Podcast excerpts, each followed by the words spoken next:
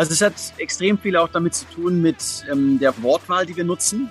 Das ist, sag ich mal, so der, das, das Einfachste, was man jetzt auch jedem an die Hand geben kann, weil ähm, klar, man kann Mindset auch, auch trainieren und auch ähm, den Glauben daran. Ähm, aber eine Sache, wo jeder drauf mal achten kann, ist, ähm, was für Wörter nutzt man denn? Ist es der Konjunktiv oder, oder äh, denkt man, ich kann das, ich schaffe das und, und jetzt gehe ich einmal um die Welt und in einem Jahr bin ich wieder zurück.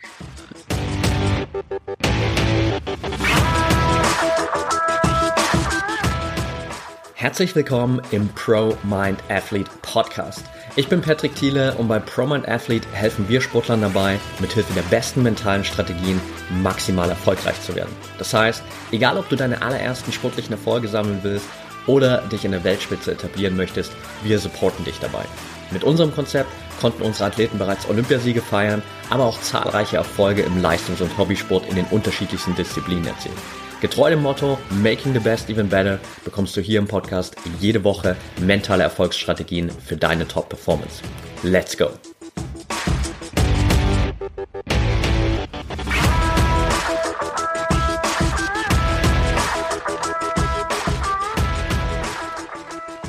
Welcome back hier im ProMind Athlete Podcast. Heute mit Jonas Deichmann. Schön, dass du dabei bist, Jonas.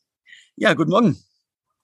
Ich freue mich mega auf unser Gespräch. Wir haben, glaube ich, eine ganze Menge, über die wir sprechen können. Bevor wir aber reingehen in all das, was du schon gemacht hast, in all die crazy Erfahrungen vielleicht auch, will ich mit dir kurz in ja meine kleine Standard-Einstiegsfragerunde hier reingehen. Das heißt, ich stelle dir gleich fünf, sechs Fragen und du darfst da jeweils im besten Fall mit einem Wort oder einem kurzen Satz drauf antworten. Bist du ready? Okay. Ja. Okay. Dann let's go. Erste Frage, deine Sportart. Äh, Abenteurer. Abenteurer, perfekt. Dein bisher größter Erfolg für dich? Der erste Triathlon um die Welt. Okay. Dein nächstes großes Ziel? Eine neue Weltumrundung, aber wie ist noch streng geheim? Okay, spannend. Dein sportliches Vorbild, gibt es da zufällig eins? Äh, nein, da habe ich, hab ich niemanden. Okay. Was hättest du gemacht, wenn du nicht Extremsportler geworden wärst? Ich hätte meine eigene Firma aufgemacht. Okay. In welchem Bereich, weißt du das? Ähm, also ich habe International Business studiert und das wäre dann ähm, ja irgendwas mit Internationales gewesen, Tourismus äh, oder sowas. Da hatte ich viele Ideen. Okay, cool. Dann haben wir noch zwei Fragen. Vorletzte Frage. Eine Sache, für die du gerade besonders dankbar bist. Äh, für die, für die Gastfreundschaft, die ich überall auf der Welt erfahren habe. Okay, und letzte Frage auf einer Skala von 1 bis 10. Wie wichtig ist der Kopf für deinen Erfolg? 10. Okay. Danke dir. Und ab jetzt äh, können wir uns natürlich gerne so viel Zeit nehmen für, für alle Fragen, wie, wie du das äh, gern willst. Und ich habe mir zum Start mal, du hast gerade schon gesagt, du bist äh, ja letztendlich einfach Abenteurer, Extremsportler. Ich habe mir mal so ein paar Sachen rausgepickt, äh, die du schon gemacht hast. Du hast gerade natürlich schon den Triathlon um die Welt angesprochen, so das äh, letzte Projekt, das du gestartet hast oder das du beendet hast, vor allem auch 2021, äh, 120 Triathlons um die Welt in, in 430 Tagen. Äh, davor aber auch schon 2018 die Panamerikaner gefahren mit dem Fahrrad in unter 100 Tagen, knapp unter 100 Tagen, 23.000 Kilometer. 2019 Cape to Cape vom Nordkap nach Kapstadt 18.000 Kilometer in 72 Tagen und alles immer so ein bisschen unter dem Motto The limit is just me. Was treibt dich dabei an, Jonas? Also der Rekord ist für mich ein Bonus, es ist schön, ihn zu haben. Und es macht unglaublich Spaß, auf ein, auf ein Ziel hinzuarbeiten, was mhm ja, was für mich persönlich wichtig ist und was auch, auch schwierig ist, was noch keiner gemacht hat. Aber die wirkliche Motivation dahinter sind die, die Erlebnisse.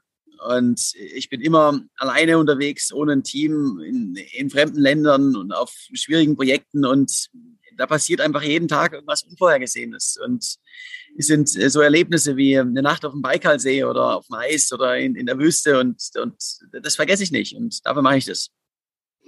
Oder auch einfach jetzt die, die Nacht in der Hängematte, von der du mir gerade berichtet hast, die du hier vor unserem Interview verbracht hast. Das ist auch super schön. Also ich bin eben jetzt gerade hier in äh, Magdeburg und äh, habe einen Vortrag gestern gehalten. Und ähm, da hat mir dann der, der mich eingeladen hat, ähm, mein Auftraggeber gemeint, äh, du kannst ins, ins Hotel oder ich habe hier so einen Strebergarten und ähm, ich bin in Hotels erlebt man nichts, daher äh, Strebergarten und äh, habe in der Hängematte übernachtet. Sehr cool. Wie hat sich das so bei dir entwickelt? Also wann war so der Punkt, wo du dir gedacht hast, okay, jetzt habe ich richtig Bock darauf, mit dem Fahrrad beispielsweise von Alaska nach Feuerland zu fahren? Also ich habe in der Jugend schon ähm, bin ich Radrennen gefahren. Also ich komme vom Leistungssport und mhm. habe dann im Studium einfach kein Geld gehabt, aber viel Zeit und wollte die Welt sehen und habe dann gedacht, warum nicht auf dem Fahrrad? Dann bin ich einmal rund um die Welt geradelt. Und das war noch kein Rekord, das war eine gemütliche Tour. Und da kam dann aber der Gedanke, ja, ich würde gerne den Leistungssport und das Abenteuer miteinander verbinden. Und äh, da komme ich dann bei der Frage aus, okay, wie schnell kann ich denn eigentlich einen Kontinent durchqueren auf dem Fahrrad? Und und dann habe ich das gemacht. Und ähm, das hat gut geklappt, mein erstes Projekt. Und dann äh, wollte ich mehr und habe mich dann damit die Gunst der Stunde genutzt und habe mich damit selbstständig gemacht. Okay, spannend. Dieses, ich habe das einfach mal gemacht, klingt natürlich für viele jetzt äh, wahrscheinlich wie so ein, so ein riesen Felsbrocken, so wenn man einfach darüber denkt, okay, ich fahre da mal durch äh, einen kompletten Kontinent oder mehrere Kontinente durch wie bist du das beim allerersten Mal angegangen? War es wirklich so auch diese Mentalität von, ja, okay, ich mache das jetzt einfach mal?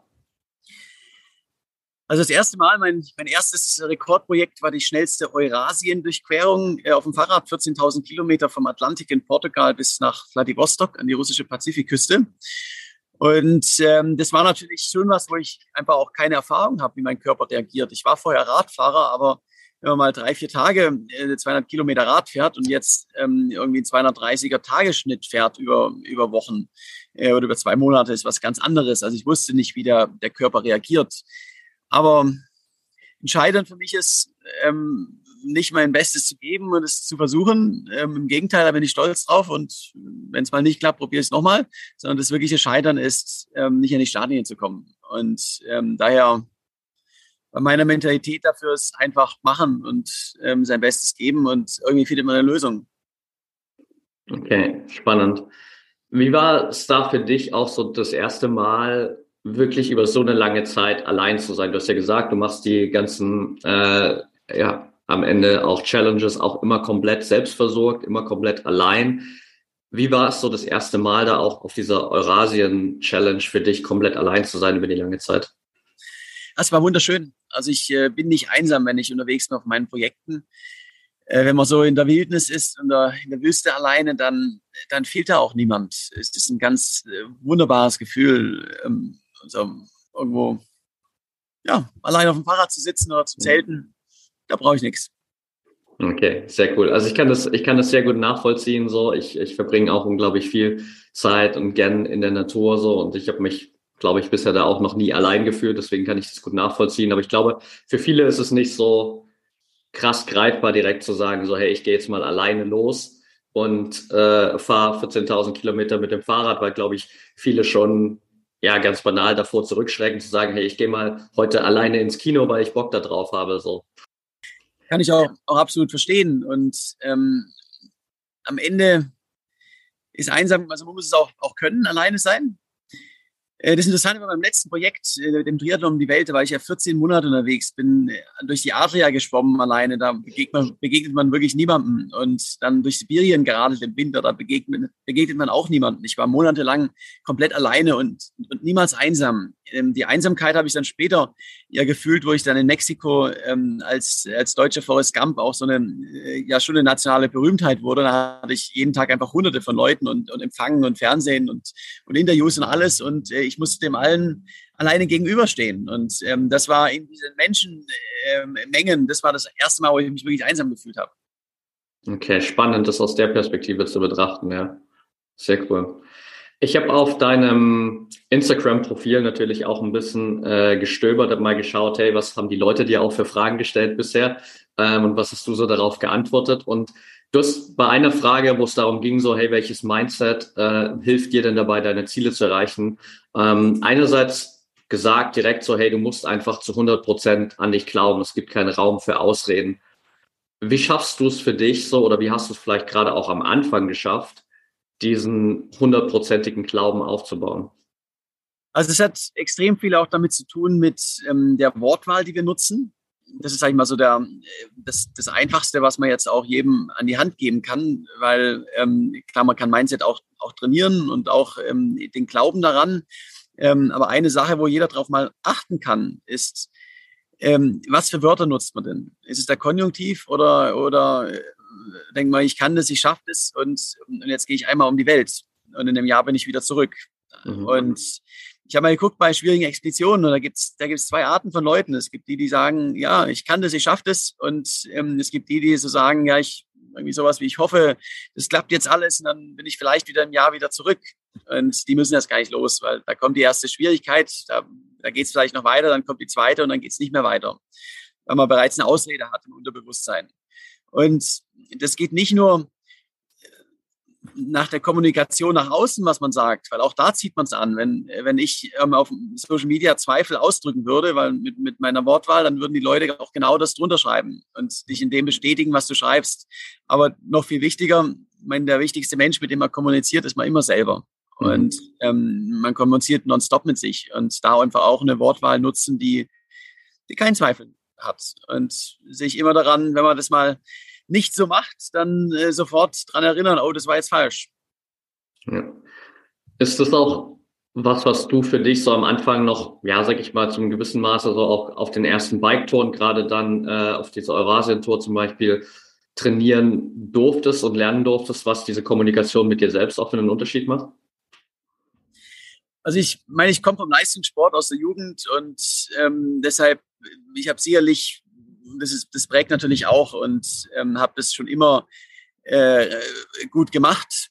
Und dann, ich habe im Vertrieb gearbeitet vorher, da ist es genau dasselbe. Wenn man zum, zum, zum Kunden geht, dann weiß man tief inner, in sich drinne, dass der Großteil der Kunden nicht kaufen wird. Ähm, ist reine Statistik. Aber man muss trotzdem in jedes Gespräch gehen und sagen äh, und sich selbst sagen, ja, das wird jetzt klappen, der wird kaufen, sonst, weil der es ja auch merkt, ob man ja. daran glaubt oder nicht. Und ähm, mit der Zeit wird man besser. Und mit der Zeit äh, lernt man das. Einfach dieses, dieses Selbstvertrauen in die, in die eigenen Fähigkeiten. Und ja, es, es geht. Es gibt immer irgendwie eine Lösung und da muss man fest dran glauben. Ja, super, ja, super einfacher Tipp natürlich, glaube ich, für viele so. Man äh, stellt sich, glaube ich, immer vor, dass es viel schwieriger ist, aber am Ende kommt es natürlich genau darauf zurück, so auch wie, wie redest du vor allem mit dir selbst, wie denkst du über dich selbst und, und womit startest du da in, in deinem Kopf erstmal selbst auch für dich. Ja. Richtig, genau. richtig gut. Lass uns mal gern natürlich so ein bisschen auch äh, da noch ein spezifischer so in diese letzte Challenge reingehen, in diesen äh, Triathlon um äh, die Welt, weil das jetzt auch gerade das natürlich ist, wo du auch gerade ähm, super viel unterwegs bist äh, für dein, deine neue, deinen neuen Film, für das Buch etc. Und ich fand es lustig, äh, tatsächlich, bevor wir überhaupt äh, oder kurz bevor wir unseren Termin ausgemacht haben, das allererste Mal für das Interview, kam mein Dad zu mir und meinte so, hey Patrick, ich habe hier ein richtig cooles Buch gelesen von so einem Typen, der ist in ein paar Triathlons äh, um die um die Welt äh, gerade und geschwommen und gerannt so und er hatte quasi dein Buch schon gelesen und kam dann zu mir und dann habe ich mir das angeschaut, habe den Namen gelesen und da gesehen Jonas Deichmann. Okay, also dann meinte ich so, ja cool, Jonas äh, und ich haben nächste Woche ein Podcast-Interview. Äh, von daher äh, so klein ist die Welt manchmal und auf jeden Fall auch schon äh, dein Buch bei dem einen oder anderen angekommen. Was war für dich so auch da die, die Inspiration zu sagen, jetzt gehe ich mal raus aus vielleicht auch dieser Disziplin äh, Fahrradfahren, nur Fahrradfahren und ich äh, nehme mal Schwimmen und Laufen mit rein. Also ich habe äh, die letzten Jahre ähm, verschiedene Fahrradweltrekorde aufgestellt, immer die großen Kontinentalquerungen, ähm, Eurasien, Panamerika und dann vom Nordkap nach Kapstadt. Und ich bin in über 100 Ländern gewesen auf dem Fahrrad und habe einfach extrem viel gesehen und habe das Gefühl gehabt, ich komme gar nicht mehr so richtig aus der Komfortzone raus, weil ich einfach auf dem Fahrrad schon unglaublich viel gemacht habe. Das heißt, ich war einfach bereit für eine neue, für eine neue Disziplin. Und ich war, nur mit die Idee kam für den Triathlon um die Welt, da war ich gewissermaßen Profi-Radfahrer und äh, war ein guter, sehr guter Läufer, bin viel gelaufen vorher und habe ein Seepferdchen gehabt. Also ich war definitiv kein Schwimmer, aber ähm, es geht, es geht, man muss es ganz ja lernen. Und äh, so kam dann der, der Gedanke, warum nicht ein Triathlon? Und ähm, um die Welt hat noch keiner gemacht. Ist auch ein Kindheitstraum als Abenteurer natürlich. Eine Weltumrundung liegt irgendwo nahe. Und so kam dann die Idee, warum nicht ein, ein Triathlon um die Welt? Okay, spannend. Jetzt hast du gerade schon einen Fakt angesprochen, den ich auch in, in, einem anderen Interview von dir gehört habe und super spannend fand, nämlich, dass du äh, im Schwimmen ja jetzt äh, gegenüber Laufen und vor allem auch Radfahren äh, noch, ja, sagen wir mal, so auf Seepferdchen-Level warst, wie du es gerade gesagt hast, und dann auch nicht unbedingt die Möglichkeit hattest, dich vorzubereiten, weil die Vorbereitung dann eigentlich genau in die äh, Anfangszeit der, der Corona-Pandemie gefallen ist und du dann trotzdem gestartet bist. So, was hat dich da am Anfang auch so irgendwie, ja, dir die Sicherheit gegeben, dass du das trotzdem kannst, da wirklich auch diese 450 Kilometer zu schwimmen, weil ich glaube, ganz viele andere hätten gesagt so, hey, einfach schlechte Umstände, ich kann mich jetzt aufs Schwimmen gar nicht vorbereiten, ich verschiebe das vielleicht nochmal um zwei Jahre. Also ich habe immer die, die Grundeinstellung, wenn ich einen Kilometer schwimmen kann, dann kann ich auch 460 schwimmen. Es dauert einfach ein, ein bisschen länger. Und ähm, Distanzen große, die, die schrecken ab, die schüchtern ein. Aber an sich, wenn man das in ganz vielen kleinen Etappen sieht, dann ist es nicht mehr so weit. Und ich muss ja keine, ist ja kein Geschwindigkeitsrekord in der Hinsicht, sondern ich muss einfach nur jeden Tag, ähm, jeden Tag schwimmen, meine 10, 12, 13 Kilometer. Mhm. Und daher konnte ich das mit, äh, mit Gelassenheit ähm, sehen. Und ich habe am Ende noch einen, einen Test gemacht, habe einen Triathlon rund um Deutschland gemacht. Da bin ich der Länge nach durch den Bodensee geschwommen. Das hat wunderbar geklappt. Und äh, da war ich bereit. Klar, die Adria ist was anderes. Gerade das Salzwasser zerstört einfach auch die Haut. Und die Wellen und Strömungen sind halt alle ein bisschen stärker als im See. Aber, aber es geht. Also es ist, die Leute lassen sich immer, also viele Leute lassen sich einfach mal von den großen Distanzen ähm, abschrecken. Und äh, man muss es einfach Tag bei Tag und dann auch nochmal runtergebrochen Mittagspause zu Mittagspause. Für mich Felsen zu Felsen und ähm, dann geht es einmal über die Bucht, auf der anderen Seite gibt es einen Schokoriegel und dann, dann geht es weiter und, äh, und so geht's. Ja, okay. Was für dich da auch im Wasser nochmal eine, eine andere Challenge, weil es ja auch so, was die ja so Sichtverhältnisse angeht, anders ist als jetzt vielleicht beim Laufen oder Radfahren, wo du auch durchaus die Möglichkeit hast, so ein bisschen in Anführungsstrichen so Sightseeing zu machen bei dem, von dem, was um dich herum passiert? Absolut. Also mental gesehen ist Schwimmen die mit Abstand äh, schwierigste Disziplin. Einfach aus dem Grund beim Radfahren und Laufen, ich kann ja auch, mehr Musik hören. Ich habe das Gefühl, ich komme voran, weil ich halt Strecke mache und die Landschaft mhm. verändert sich. Es ist interessant. Und beim Schwimmen, da ist halt, da ist halt Wasser und ähm, ein bisschen Plastikmüll den ganzen Tag und da passiert sonst überhaupt nichts. Also es ist extrem monoton. Und das ist dann die, die Selbstbeschäftigung ähm, einfach nochmal ein, ein ganz anderes Level. Okay. Was, was ist so in ja, der Vergangenheit für dich da die Standard-Selbstbeschäftigung gewesen, gerade im Wasser? Also gerade hier vor allen Dingen diese kleinen Ziele zu haben. Und äh, da, da denke ich ja einfach dran, komm, jetzt schwimmst du noch vor über diese Bucht und bist da drüben und dann, dann nochmal weiter. Und ich denke auch viel über die, über die Zukunft nach, über meine, meine nächsten Projekte ähm, und brauche ja irgendwas, was mich freuen kann, wenn es hart ist. Und äh, von so einer Tour, da komme ich dann auch immer vorbei, äh, zurück mit jeder Menge äh, neuen äh, dummen Ideen, was man so machen kann. Okay, das heißt, die, die Planung der nächsten Projekte findet dann so schon während des aktuellen Projektes statt. Ganz genau, ja. Okay, ja, auf jeden Fall auch eine, eine gute Methode natürlich, um so ein bisschen rauszukommen aus dem, was gerade passiert vielleicht auch so ein bisschen den ja aufkommenden Schmerz oder so, den glaube ich auch viele immer sehr im Fokus haben, dann einfach ja zu ignorieren oder beiseite zu legen. Ganz genau, ja. Ja, also extrem wichtig. Jetzt hat, hat glaube ich, schon der ein oder andere, der hier zugehört hat, ähm, sich da gedacht, so, hey, okay, ohne Vorbereitung da ins Wasser zu steigen, zu schwimmen, würde ich wahrscheinlich so nicht machen. Und du hast auch in anderen äh, Interviews gesagt, dass du, glaube ich, so, zumindest in meinen Augen, so eigentlich gegen vieles verstößt, wovon man im Leistungssport jetzt sagen würde, hey, das musst du unbedingt machen. Also so Dinge wie Stretching, Mobility Training, ganz besondere Ernährung, am besten auch noch irgendwie eine Special Auswahl an Supplements, die du dabei hast. So, das, vieles davon hattest du nicht. Würdest du sagen, dass so diese, diese Einfachheit vielleicht auch in gewissermaßen ein Erfolgsrezept von dir ist? Also man muss zum einen hier ganz klar sagen, ähm, ich bin jetzt nicht der, der Profi-Triathlet, der in, in Hawaii gewinnen möchte, weil da ist die Leistungsdichte so extrem hoch, wenn du da ein Prozent unter deiner Topform bist, dann gewinnst du nicht mehr. Das heißt, ähm, da muss man einfach an jedem kleinen Rädchen ans absolute ähm, Maximum feilen, um auch aus dem Körper das Letzte rauszuholen. Ich hole auf eine andere Art und Weise alles aus meinem Körper raus. Aber bei mir ist es vor allen Dingen, ich muss halt durchhalten. Ich muss halt jeden Tag aufs Neue, ganz egal, was die Bedingungen sind draußen.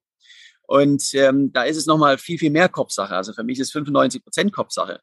Und wenn ich jetzt zu viel einen Plan, einen Ernährungsplan habe und alles und so, dann, dann verliere ich einfach die Freude daran. Und das ist am Ende das Wichtigste. Also deshalb meine Message in der Hinsicht, klar, man braucht Disziplin, um erfolgreich zu sein im Sport ähm, und alles, aber man muss das auch mal mit ein bisschen Lockerheit sehen. Also das heißt, ähm, ich trinke auch mal äh, ein, ein Bier und, und lasse es mir gut gehen und ähm, da ist auch, das ist auch vollkommen in Ordnung. Ja. ja, auf jeden Fall, da hast du natürlich vollkommen recht. So gerade diese Differenzierung natürlich jetzt nochmal zwischen äh, dem, was du machst und den ja, Hochleistungsathleten, die dann vielleicht in äh, Kona den, den Ironman laufen, natürlich nochmal ein anderes Level, wo man auch andere Anforderungen hat. Äh, trotzdem finde ich es super spannend, so dass du einfach da auch ja von Grund auf auf viele Dinge verzichtest, wo man halt sagen würde, hey, gerade für so eine lange Belastung wäre das doch eigentlich essentiell von dem her, was man weiß, so ungefähr. Ja, aber da muss man auch dazu sagen, ähm, ich bin ja immer äh, ohne Team unterwegs mhm. und äh, ich muss alles hinter mir herziehen. Und da ist es dann einfach begrenzt, was man halt hinter sich herziehen kann. Und ähm, es gibt auch nicht überall, jetzt wie in Deutschland, äh, so einen großen Supermarkt, wo man alles bekommt. Ähm, ich esse ganz einfach alles, was ich finde und so viel wie möglich. Und ähm, Hauptsache Kalorien. Ja. Nur für die Zuhörer mal, um so ein, so ein Gefühl zu bekommen, wie schwer in etwa ist so dann auch der ja, Sack, den du gerade jetzt zum Beispiel auch beim Schwimmen hinter dir herziehst? Also beim Schwimmen habe ich einen Floß hinter mir hergezogen, das war so circa 10 Kilo. Mhm. Beim Fahrradfahren, das Fahrrad ist dann halt irgendwie so bei 18, 19 Kilo mit Gepäck. Und beim Laufen, der, Leer, der, der Anhänger hat ein Leergewicht von 9 Kilo plus Verpflegung, ETC und ein Zelt und so, dann sind wir wahrscheinlich bei 15 Kilo. Und das muss man halt dann auch mal die Sierra Madre hochziehen. Auf jeden Fall, ja. Jetzt bist du ja dann vom Schwimmen direkt fast quasi straight mit dem Fahrrad nach äh, Sibirien gestartet, was nochmal eine ganz andere Challenge ist in Bezug auf die Kälte einfach. Wie hat das für dich funktioniert und wie extrem war die Kälte auch zu der Zeit, als du da warst? Ich bin ja aufgrund von den Visa-Verzögerungen, weil ich ja erst äh, auch ein bisschen festgesteckt bin wegen der Pandemie, wegen den Grenzschließungen, ähm, Anfang März in Sibirien oder in Russland angekommen. Und das ist Ende des Winters, das ist aber sibirischer Winter. Also ich habe immer noch bis zu ja, Tage mit minus 20 Grad gehabt. Und diese Tage, minus 20 Grad, ist nicht schlimm. Das ist eine ganz trockene Kälte. Und mhm. da hat man die richtige Kleidung an, muss aufpassen, dass man auch nicht zu schnell fährt, dass man nicht schwitzt, weil die Feuchtigkeit ist einfach die größte Herausforderung. Dann ist es in Ordnung. Meine äh, Riesenprobleme, die hatte ich dann schon so Anfang des Frühjahrs, wenn es halt immer so Schneeregen hatte, tagsüber so um die 0 Grad und dann nachts im Zelt minus 15 und, und alles ist patschnass. Das ist, das ist der Horror. Okay, das heißt, du bist dann auch morgens direkt wieder so in die wahrscheinlich noch nasse Kleidung gestiegen? Äh, genau, ich musste dann am nächsten Morgen eben auch noch die, die, die Schuhe, die waren steif gefroren am nächsten Morgen.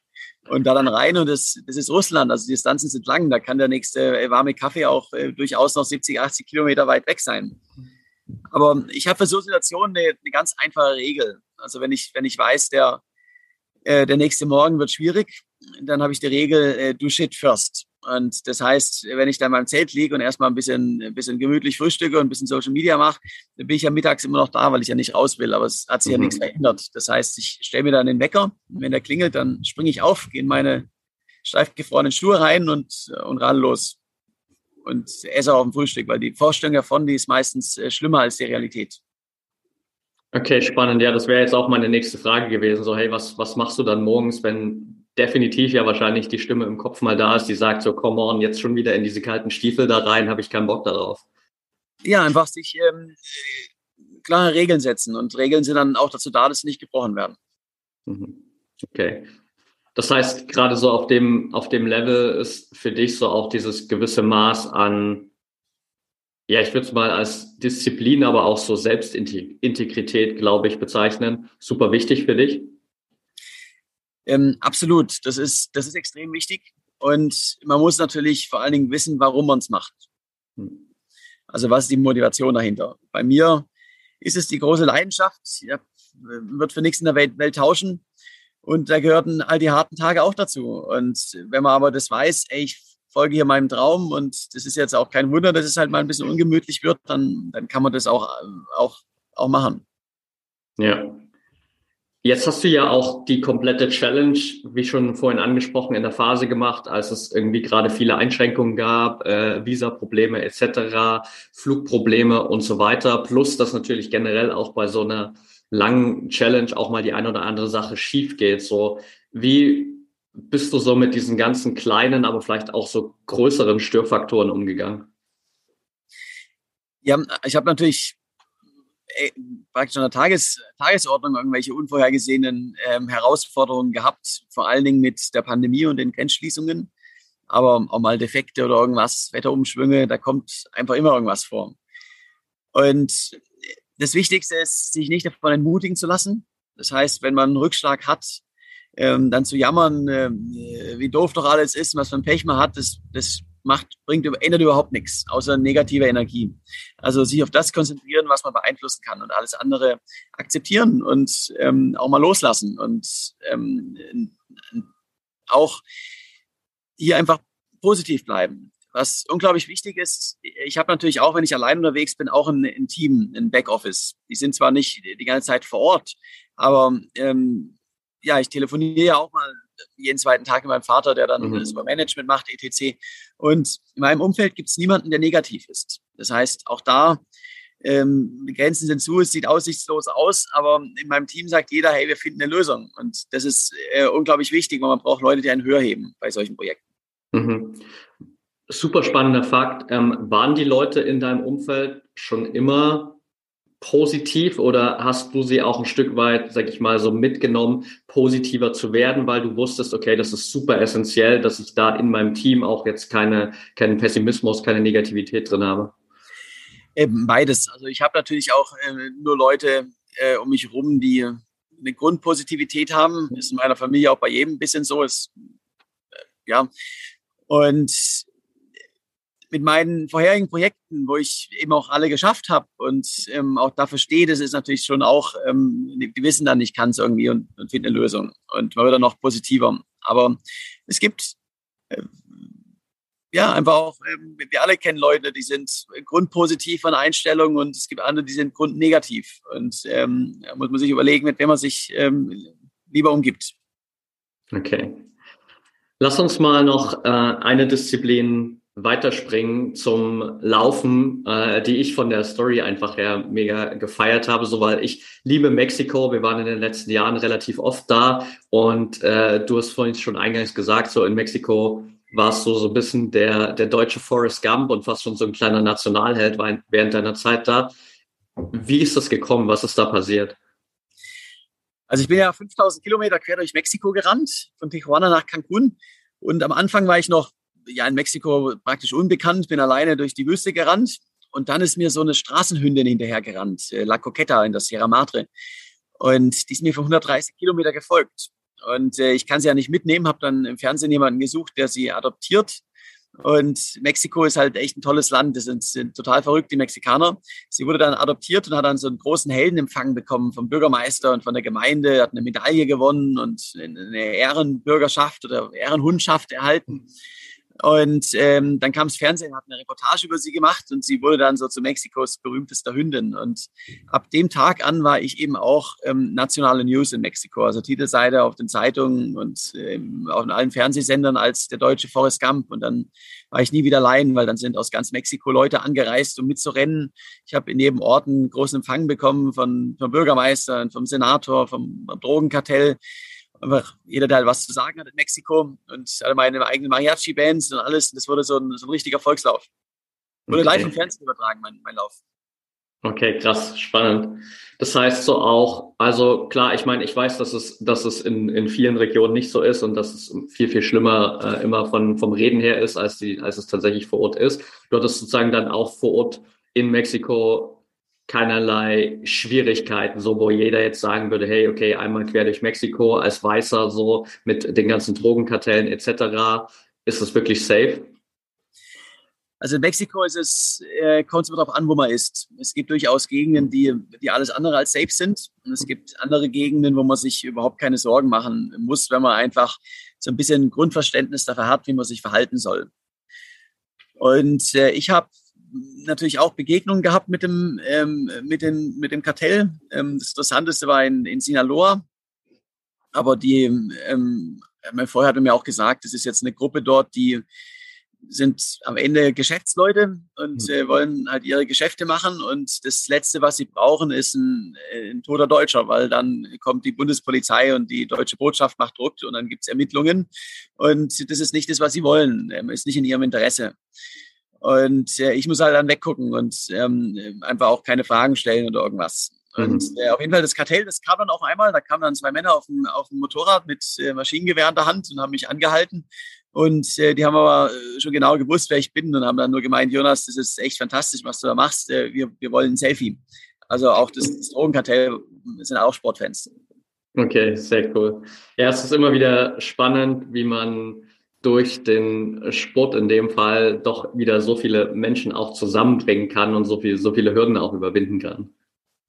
Absolut. Also ich habe in, in Mexiko eben alles dabei, von vom Fünfjährigen bis zum 80-Jährigen, die mitlaufen wollten und äh, auch von der Politik zum, zum Sport, zum Kartell, zum äh, wirklich überall. Es war, jeder wollte einfach mit und das war, war ein unglaubliches Erlebnis, was, was Sport da machen kann. Sehr cool. Ich habe vorhin ganz am Anfang äh, über diesen Post bei Instagram gesprochen oder die Antwort von Instagram bei dir, als du darüber gesprochen hast, hey, welches Mindset hilft dir, deine Ziele zu erreichen? Und die Antwort ging noch ein bisschen weiter, die habe ich mir nur für jetzt aufgehoben. Und zwar hast du da auch noch geschrieben, so, man äh, muss sich immer kleine Ziele setzen und einfach nur bis zum nächsten Taco-Stand laufen. So in meinem Kopf laufe ich immer nur bis zum nächsten Restaurant. War das so in Mexiko deine Timeline?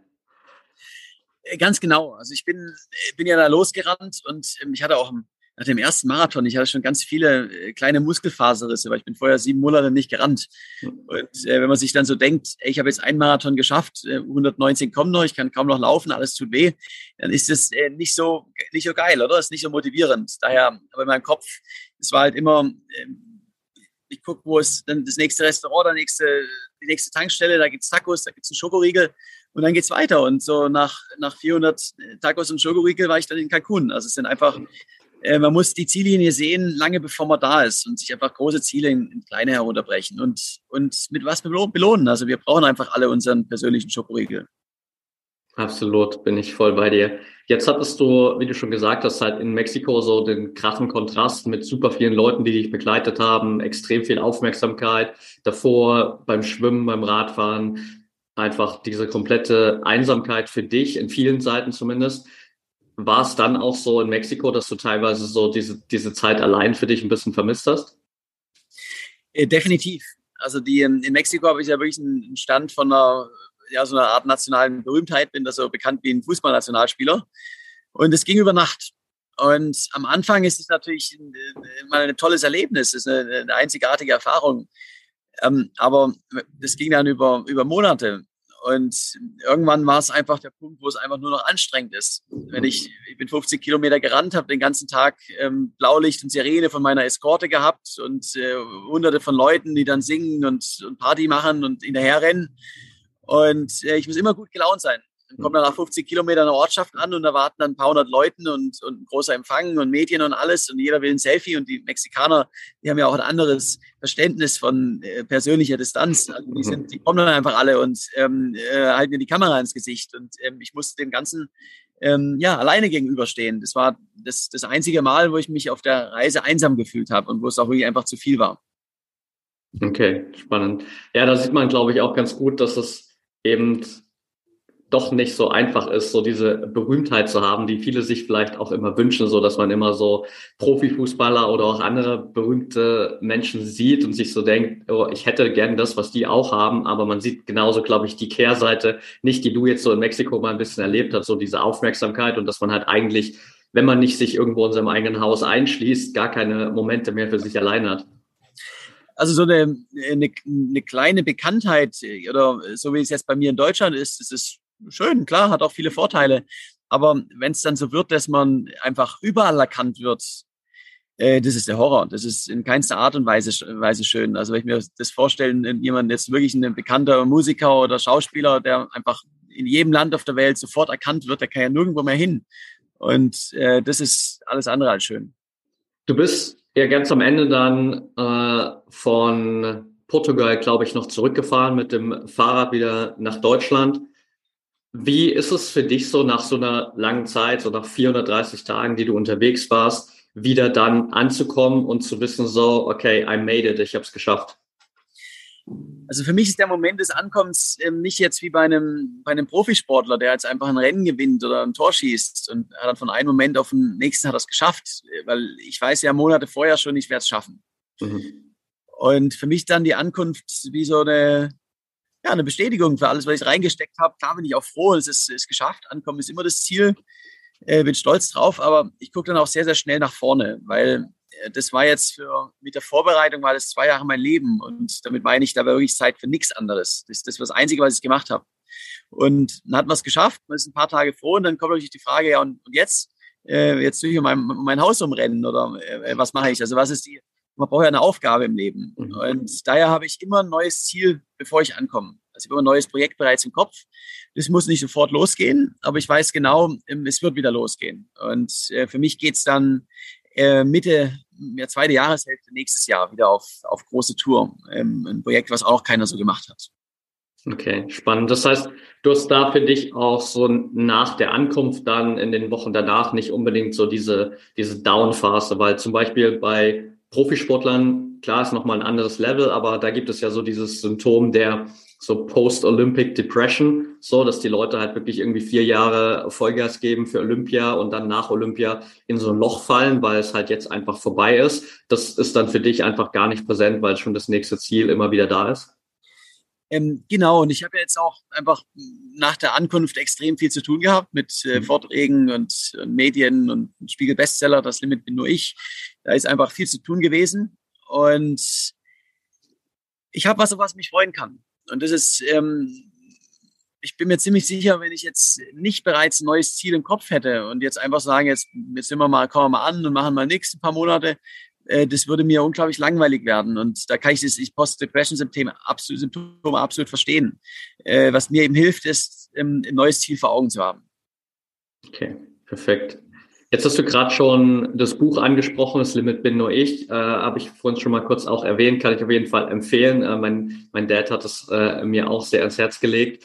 Und du bist jetzt gerade auf Filmtour für die Leute, die äh, da auch Bock haben, äh, sich sowas anzuschauen. Ich muss sagen, ich liebe solche Filme immer. Ich habe, glaube ich, schon auch äh, da einigen gesehen in der Vergangenheit. Was sind die nächsten, die nächsten Steps und wo kann vielleicht auch jeder sich äh, von den Zuhörern informieren, um dann mal den Film auch zu sehen? Äh, genau, also das, das Buch gibt es praktisch überall im Handel gerade und der Film, der läuft jetzt äh, deutschlandweit in den Kinos. Ähm, muss man gucken, ob er, also auf meiner, auf der Film, nicht auf meiner Website, sondern auf der Film-Website äh, jonasdeichmann-film.de gibt es auch alle Termine. Er kommt auch jetzt im, im Juli, August in einigen Open-Air-Kinos. Und ja, das kann man sich äh, anschauen. Da habe ich noch eine Vortragstour im, im September. Bin ich auch in praktisch allen großen deutschen Städten unterwegs mit einem Vortrag über mein Projekt. Und ja, und dann geht wieder die Vorbereitung aufs nächste los. Sehr cool. Alright, Jonas, ich habe noch eine letzte Frage an dich, die ich all meinen Interviewgästen hier immer stelle. Und zwar im Sport geht es natürlich sehr, sehr viel immer auch um Erfolge und äh, vieles wird immer an Erfolgen gemessen. Trotzdem bedeutet Erfolg natürlich individuell für jeden auch was anderes. Was bedeutet Erfolg für dich? Erfolg ist für mich nicht unbedingt, dass man den größten Rekord aufstellt und oder das Rennen gewinnt, sondern Erfolg ist, dass man ist im Kopf von jedem Einzelnen. Und jeder muss für sich selbst definieren, was Erfolg ist. Für mich ist es ein erfülltes Leben. Einfach ein, Leben zu führen, wo, wo ich meine Träume verwirkliche, wo ich meinen eigenen Weg gehe und äh, wenn ich mal alt bin, kann ich zurückschauen und sagen, ja, war geil. Und ähm, wenn ich das sagen kann, dann war das Erfolg. Perfekt. Danke dir.